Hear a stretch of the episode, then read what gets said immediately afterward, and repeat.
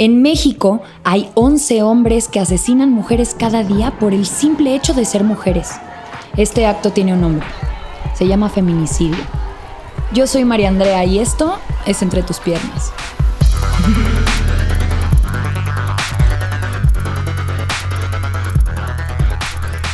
Lo que tienes entre tus piernas decidió quién eras para el mundo antes que tú. No importa cuál sea tu orientación sexual o identidad de género, Todas las personas somos parte de estos juegos de poder y el espectro es bastante amplio. Buenos modales o bromas pesadas que terminan en una violación cada 18 segundos en México. Estas acciones son tomadas por personas que salieron de nuestra sociedad. Les criamos y crecen entre nosotras, decidiendo que está bien matar y torturar a otra persona, que es aceptable, que es justificable y que tienen razones para hacerlo. Y por eso lo hacen. Una sociedad que permite guerras y corridas de toros. Asesinatos en la pantalla, pero sí censura que dos personas hagan el amor. Censura la desnudez de un cuerpo tomando el sol sin ser molestado. El contenido de este podcast es explícito. Discreción recomendada. ¿Qué pasaría si hasta las mejores familias tuvieran las ideas equivocadas?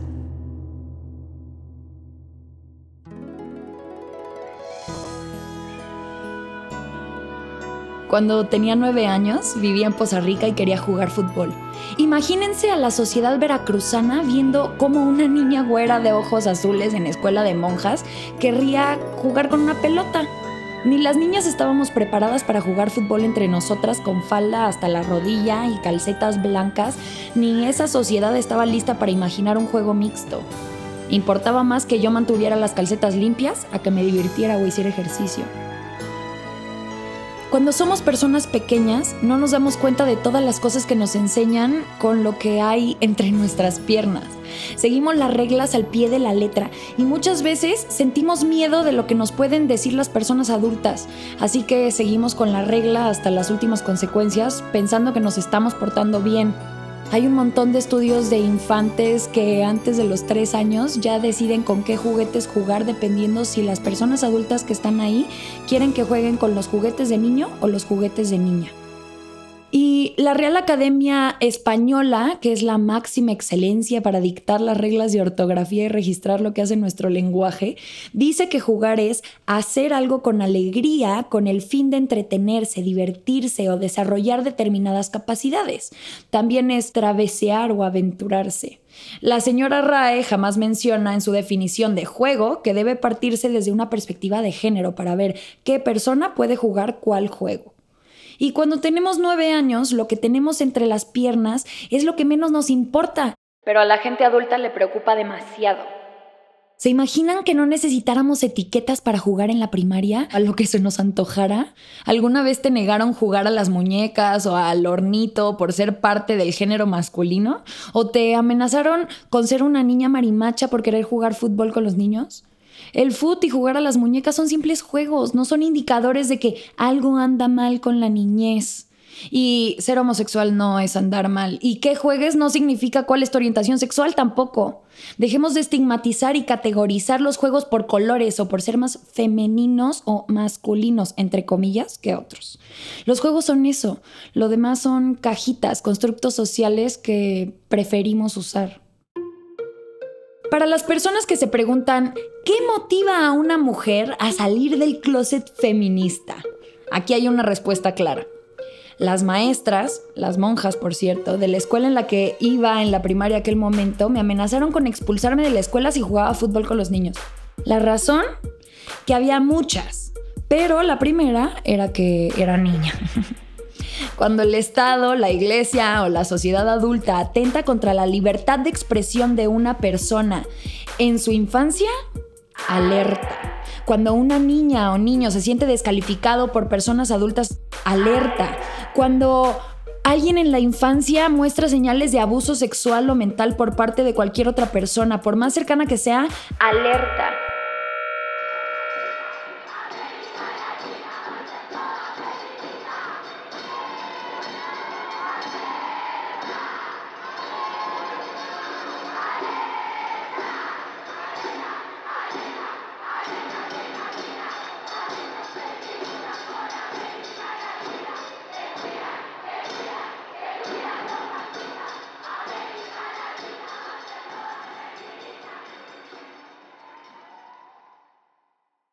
Todos los días existen más casos de violencia en México y esta violencia solo va en escala. Es un indicador que se conecta con todo lo demás, lo que hacemos, lo que decimos, cómo pensamos, de adentro hacia afuera y de afuera hacia adentro, pero por algún lado tenemos que empezar a revisar.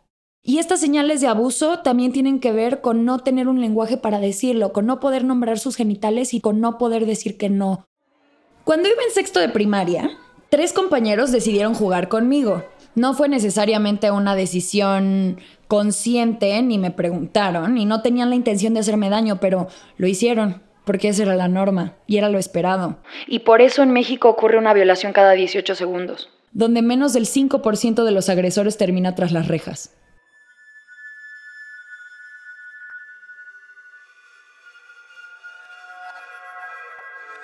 Me agarraron entre tres en, los columpios en sexto de primaria, me agarraban dos y el otro me levantaba la falda y me daban de nalgadas. Y yo lloraba de impotencia y me trataba de zafar y además como que estaba oscureciendo y tenía un chingo de miedo. Tenemos la idea de que el violador es un monstruo que camina en una calle oscura y te mete entre botes de basura, te viola atrás de la estación del metro, nunca lo conoces, pero no siempre es así, de hecho casi nunca es así. Muchas veces es alguien que sí conoces en un espacio que te parece seguro o conocido. Y no sucede como decimos que sucede o como las leyes creen que sucede para que puedas denunciar, sino que es mucho más complejo. A mi hermana le intentó violar el mejor amigo del chico con el que salía, y cuando se lo dijo, él solo la cuestionó y defendió a su amigo. Según el Instituto Nacional para la Evaluación de la Educación, la población idónea para cursar la educación básica tiene entre 3 y 14 años. Es decir, entre los 3 y los 5 años pasamos por preescolar, entre los 6 y los 11 por la primaria y entre los 12 y los 14 la secundaria. Cuando tenía 11, descubrí que uno de mis compañeros se robaba mi termo de agua todos los días y se iba a masturbar al baño para eyacular adentro. Después de que mi termo reaparecía misteriosamente, yo volví al baño con él y lo enjuagaba mientras lloraba con una llama que me quemaba en el pecho y la garganta. Y se volvió como una vivencia recurrente en donde a pesar de tener 11 años, o sea, a pesar de ser una niña, tenía que lidiar con situaciones de vulnerabilidad dentro de una escuela secundaria donde ni las maestras hacían nada, ni mis papás hacían nada, ni mis compañeros que solo se burlaban. Dentro del salón de clases no faltaba el grupito de hombres que sí sabían, se divertían con los hechos y encima se burlaban y le ayudaban. Y ese mismo grupo arrinconaba a las niñas para manosearnos en contra de nuestra voluntad atrás de la puerta cuando las maestras iban al baño desde quinto de primaria, las que ya les habían crecido las boobies y así. En casa no me atrevía a contarle a mi mamá lo que pasaba en la escuela, por pena o por miedo más bien, miedo a que me culparan, a, a, sentirme responsable o a que me castigaran por provocar estas situaciones, que no los provocaba yo, pero así me sentía. Los abusos en las escuelas por los juegos de poder entre hombres y mujeres son otro horrible indicador de que esto tiene que parar. Y es una tontería creer que en la infancia puedes jugar algo y cuando cumples 18 años automáticamente vas a dejar de hacerlo porque ahí sí ya no se vale. Cuando tenía 16, conocí a mi príncipe azul, según yo. Me llevaba varios años, siete para ser exacta. Venía de una familia cristiana y parecía perfecta. Empecé a ir a la iglesia, fueron tres años, empezamos a andar. Luego nos comprometimos y pidió mi mano en matrimonio. Mi primera vez fue con él, porque pues ya estábamos comprometidos en nuestros corazones, entonces no había tanta bronca según yo. Y luego... Poco después vine a la Ciudad de México y se lo presenté a mi familia. Y después de convivir en una comida, uno de mis primos me dijo... ¿Neta te vas a casar con él? Pues sí, ¿por qué no? ¿Ya viste cómo te habla? Este primo me mandó varios artículos sobre lenguaje corporal, comunicación no violenta y otras cosas. Y ahí me cayó el 20, o más bien se le cayó la máscara de príncipe azul. Empecé a notar con más detalles cómo me trataba, cómo me hablaba, cómo me hacía menos todo el tiempo, disfrazando de su mensaje de amor y protección por mí. Tenía una seña cuando estábamos con sus amigos para saber si yo podía hablar e intervenir o, o sea, como de ojos o Ajá, como de con la cabecita. Ay, como que hacía un como que yo lo volteaba a ver y él hacía como un algo y yo sabía si podía opinar o no. No fue algo que nos pusiéramos de acuerdo, solo así sucedió. Todo esto me molestaba muchísimo, pero yo había aprendido que los trapitos sucios se lavan en casa y que si no te gusta algo de alguien, no tienes por qué contárselo al mundo, porque puedes joder tu relación y todo lo que tienes. Él creía saber mejor que yo lo que yo quería o lo que era bueno para mí. Luego él decidía cuando yo ya había comido suficiente y agarraba mi plato y lo retiraba. Incluso podía tirar lo que hubiera en mi plato en el bote y regresármelo para que yo no fuera a engordar. Controlaba desde mi forma de vestir, cuánto comía, cuánto podía hablar, con quién podía salir e incluso qué oportunidades tomaba para mi futuro y para mi carrera. Claro, todo lo que hacía según él y según yo era por mi bien y porque me quería. O sea, yo creía que lo hacía por cuidarme. Claro. Yo vivía con Estaba corazones. protegiendo. Ajá, me estaba cuidando. O sea, poquito tiempo después fuimos a una boda y escuchar al cura hablar de amor me hizo caer en cuenta mientras lloraba sin parar en la misa y que acababa de cantar que eso no era lo que teníamos. Este príncipe azul y yo le entregué una carta de cinco hojas donde le decía, pues es que tú no me amas, o sea, amas la idea de estar con alguien y estar acompañado y que alguien te esté haciendo todo esto, pero a mí no me amas. Regresando de la boda, el día de nuestro aniversario ya no podía más. Y decidí hacer lo que era mejor para mí. Y luego cuando cortamos y cuando decidí cortarlo, eh, dije, me va a doler un montón y mi abuelita me dijo algo muy sabio. Hasta de un perrito te encariñas, mijita. No te apures, a todos nos acostumbramos. La verdad es que le perdí el cariño casi de inmediato. En cuanto lo dejé, empecé a salir con otro tipo. Mi amoroso ex prometido se ardió tanto conmigo que hackeó todas mis cuentas, borró a todas las personas que teníamos en común, leyó todos mis mails y ahí se dio cuenta de que había salido con este otro tipo. Ahí tuve mi liberación sexual eh, en Monterrey y mi abuela me dijo que era una pendeja porque las putas por lo menos cobran cuando no llegaba a dormir. y luego le hice caso. Abuelita tenía razón. El muy cuidadoso se tomó el atrevimiento de mandarnos un mail a cada quien acusándonos de pecadores. Según él, lo que yo necesitaba era formar una familia estable, con un hombre que me amara, tener hijos, criarlos y entregarle toda mi vida a Dios. En lugar de eso, me entregué mi vida a mí misma. Mis papás querían que ya no saliera, que no viera a nadie, que me volviera monja como antes y yo ya andaba en la fiesta. Pero en ese entonces, Monterrey 2008-2010 era zona de guerra.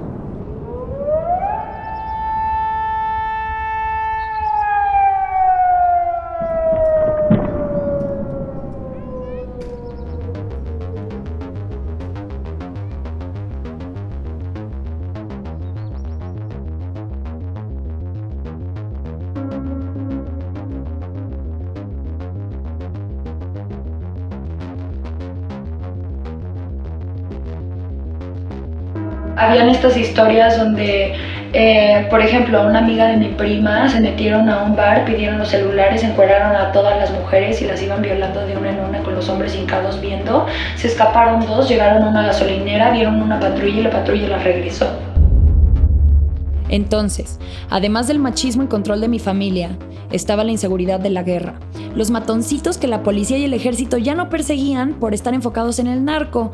Y en ese contexto salí de antro sin permiso, me iba a quedar en casa de mi amiga y al verme sola busqué refugio en un supuesto amigo. Porque estaba en el antro con una amiga, yo no podía decir que había ido al antro y había dicho que me quedaba a dormir en su casa. Y entonces fuimos a este antro, conocimos unos cuates, había otra gente que conocíamos que ahí estaba. Y entonces ella se empezó a agarrar con un güey y se fueron. Pero en su bolsa llevaba mi celular, llevaba mis llaves, llevaba mi dinero. Un tipo chido de la bola que conocía desde hace mucho tiempo y habíamos salido con él varias veces. Me dijo que me podía quedar en su casa y que en la mañana me llevaba con mi amiga. no había bronca. Me dijo como, güey, no hay pedo, te quedas a dormir en mi casa, te llevo mañana a su casa a encontrarla, yo tengo su celular, no te preocupes, cenamos algo en mi casa, como, como chido, ajá. Y luego llegamos a su casa. Ni siquiera lo puedo responsabilizar completamente de lo que pasó porque me di cuenta que el problema era mucho más grande y complejo que solo un individuo tomando malas decisiones. Llegamos ahí y yo sabía que yo ya no me podía, o sea, no había forma en la que yo me saliera de su casa. Estaba acorralada y no me di cuenta. Entrando a su cuarto, su cama estaba pegada en la esquina de la derecha y luego tenía un salón, un sillón en la izquierda, color café de piel y estaba lleno de cosas. Entonces dije, ay, este, me duermo en el sillón, no hay pedo. Me dijo, ay, güey, cabemos los dos en mi cama, no, no la hagas de pedo. No, no hay bronca. Yo confié en él. Y la verdad es que no tenía de otra. Ya en pijama, en la cama para dormir, le di a entender de todas las formas que pude que no quería nada con él. Y mm, como que me empezó a abrazar en la noche y ni siquiera tenía las palabras para decirle que no. Ni siquiera me acuerdo si él lo dijo o yo lo entendí, pero era mejor estar ahí en la noche a sola en la calle de Monterrey sin dinero, llaves ni celular. Muchos años después, en terapia, me di cuenta que no solo había sido una mala acogida como había creído siempre, sino que había sido una violación porque nunca tuve la opción de decir que no. Pero el problema no era solo él, no era solo yo, sino toda una cultura que nos enseñó a él a tomar lo que quería y a mí a complacer a los hombres sin incomodarles. No es algo que él me haya hecho decididamente, solo que a él enseñaron que para él ser un buen güey iba a ser eso y a mí me enseñaron a ni siquiera tener el lenguaje para poner barreras sobre lo que hacen sobre mi cuerpo. En Entre tus piernas sabemos que existen infinidad de historias en nuestro país parecidas a la mía puse en Twitter, ¿cuántas veces has sentido que no tienes opción de decir que no para tener relaciones sexuales con alguien? Que es una forma de violación, la coerción. Si no tienes el recurso de decir que no, no estás decidiendo libremente, ¿no? Y de la encuesta que hice en Twitter, la mitad de las personas dijeron que era algo habitual. La otro cuarto de personas dijeron que les había pasado por lo menos una vez y otro cuarto que nunca. Por eso buscamos crear espacios de contención en donde podamos compartir estas historias desde y hacia un lugar seguro. Y para lograr desmontar estos juegos de poder, de violencia y de dominación, primero los tenemos que entender, intentar entender al menos. El machismo yo creo que es mm, un tema de sumisión a la mujer cuando la menosprecian o tiene una, un grado de desvalorización? Eh, más que nada, bueno, es cuando discrimina a una mujer y se siente superior a una mujer y como que no le da el lugar que se merece a la mujer. Me he llegado a dar cuenta de que en muchos empleos me contratan porque estoy bonita y muchas veces no ni siquiera les importa mi currículum, solamente ven mi cara. No te dejan salir cuando no te dejan tus ideas que tú tienes, siempre te tienen sometida. Pues es, es muy frustrante. Es, de que no te vistas así, que porque por eso te pasa lo que te pasa. En todos lados hay muchísimo, aunque no lo queramos ver de esa manera. Lo percibo en la preocupación de mi mamá todo el tiempo, dónde estoy, cómo me vestí, con quién estoy, cómo me incomoda subirme al transporte que haya gente viéndome pues nada más que llamo la atención por haberme cortado el cabello, por ejemplo, porque eso no es normal, cosas por el estilo. En cómo mis mismos compañeros se sorprenden cuando tengo ciertas opiniones muy fuertes que el resto de mis compañeras mujeres no tienen. Ahí lo percibo a diario. El machismo es una ideología que separa a las personas dependiendo de sus genitales y les asigna roles en la sociedad en jerarquía. Hasta arriba está el hombre cis, blanco, heterosexual, etc. Y con la discriminación y la violencia es como logran esta jerarquía, que así funcione es una ideología que nos enseñan a todas las personas, no solo a los hombres, y se puede cuestionar y desaprender como un programa instalado que nos hace actuar de cierta forma. No es quiénes somos, sino cómo decidimos pensar, cómo nos enseñaron a pensar. Es una ideología de opresión y dominación que tenemos que desmontar. ¿Te consideras machista? Pues obviamente tengo algunas actitudes machistas que eran muy inconscientes. Pues no puedo atentar a que me traten como igual si yo entre mis mismas hermanas no las estoy tratando como iguales. es algo que estoy tratando de cambiar. No me considero machista, sobre todo porque tengo esa iniciativa de hacer algo al respecto. ¿Y qué es el feminismo? Esa, ese concepto de feminismo que me tocó ver y oír y crecer con él, buscaba, eh, digamos, tomar el lugar del hombre, en el sentido de repetir, reproducir las actitudes que tenían los hombres hacia las mismas mujeres. Entonces para mí era como, eso no tiene sentido, es otra vez caer en el esquema de vida que nos han dicho que hay que tener, pero siendo yo mujer, entonces yo discrimino a otras mujeres. ¿Sabes qué demandan las feministas o el movimiento feminista? Mm, pues sí, bueno, según yo, ¿verdad? Este, igualdad de género. Pues bueno, personalmente todavía no me puedo identificar como feminista, pero porque creo que había muchísimas corrientes muy diferentes entre sí y a partir de la canción de Un violador en su camino creo que empiezan a homogeneizarse, sobre todo en Sudamérica. El patriarcado es un juez que nos juzga por nacer y nuestro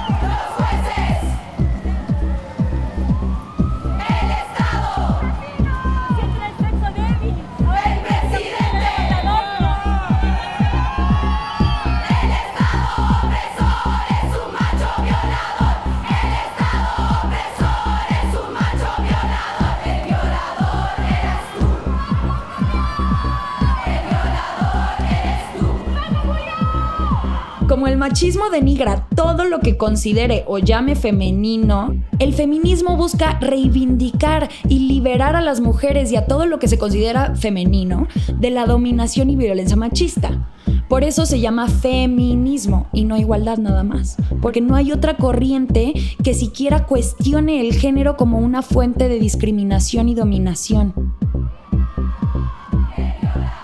El lidiar con estas violencias, el enfrentar el trauma, muchas veces no tenemos las herramientas para poder lidiar con esas emociones, entonces preferimos ni siquiera verlo, ni siquiera escucharlo, ni siquiera nombrarlo o no reconocer que está ahí. No sé el punto por qué fue el que, el que este, se prendieron, pero siento que no es, o sea, como que ya se está exagerando, entonces la violencia sí existe, pero también las mujeres ya están exagerando, yo creo que es una exageración tremenda. Pues francamente no he pensado mucho en eso, no es algo que como que me quite el sueño. No tengo una definición como tal, estoy tratando de entenderla, pero me ayuda mucho esa canción para ver que se trata sobre todo de la liberación de el género femenino más que nada, o sea, creo que ya no va tanto hacia la igualdad, porque ya se comprendió que hay que primero pasar por la liberación para después atentar a la igualdad. Esto es algo de lo que todas las personas nos podemos identificar y es en gran parte por lo que este show fue creado,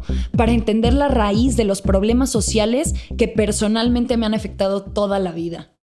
Con este podcast buscamos entender cómo es que participamos en los juegos de discriminar y cómo lo que tenemos entre nuestras piernas cuando nacemos determina tantas cosas en el mundo en el que vivimos. Al asumirme como parte de este sistema que quiero entender y cambiar, ya me rehúso a ser cómplice de lo que como sociedad estamos permitiendo, de las violencias en las que inadvertidamente formo parte y alimento, para dejar de hacerlo, porque yo ya tuve suficiente de machismo y de violencia como para tres vidas y ya no tengo miedo, ya no me cabe. En este show no apapachamos el ego de nadie. Queremos acercarnos a la verdad y encontrar soluciones, le incomode a quien le incomode. Y si eres de mi familia, seguramente no te va a gustar lo que vamos a hablar aquí. Saludos, tía. Entre tus piernas está enfocado en construir lo que sí queremos, aunque para eso primero hay que nombrar las cosas como son y visibilizar lo que se tenga que visibilizar, para entonces poder discernir lo que nos funciona y lo que no nos funciona, lo que nos hace bien y lo que no nos hace bien, distinguir la biología de la ideología y tras generaciones de evitar los temas de religión, política y fútbol, ya es hora de desmontar todo este pedo. Si tú, como yo, sientes que estamos en el borde del colapso mundial, viviendo una crisis ambiental, social, económica y que estamos echando todo a perder, quédate, unamos fuerzas para construir una sociedad mejor y más justa. Yo le atribuyo genuinamente todo este colapso mundial al primer fascismo de la historia, el, género. Y es que lo que tenemos entre las piernas podría ser como el color de piel o el color de ojos o la estatura, pero tristemente no es así. Ese rasgo en particular define más que cualquier otra variación que tenemos los seres humanos lo que tenemos entre las piernas al nacer dicta una sentencia de si nos van a entrenar para ser la víctima o el verdugo. Depende si tienes vulva o verga, si eres princesa o cabrón. Aunque desde hace años hay instituciones y políticas dedicadas a combatir la violencia, los números nos dicen que no solo no han servido, sino que la situación ha empeorado. Esta violencia se alimenta de todas nuestras interacciones sociales y es una cultura que lleva 6.000 años autoproclamándose con heroísmos patriarcales. Somos la cultura, hacemos la cultura con todo lo que hacemos. Y negar nuestra participación y echar culpas afuera solo nos retrasa más como sociedad organizada y nos quita el poder y la agencia que tenemos en hacer un cambio. Hasta la fecha tenemos un prejuicio implícito que no nos permite escuchar ni creerle a las mujeres.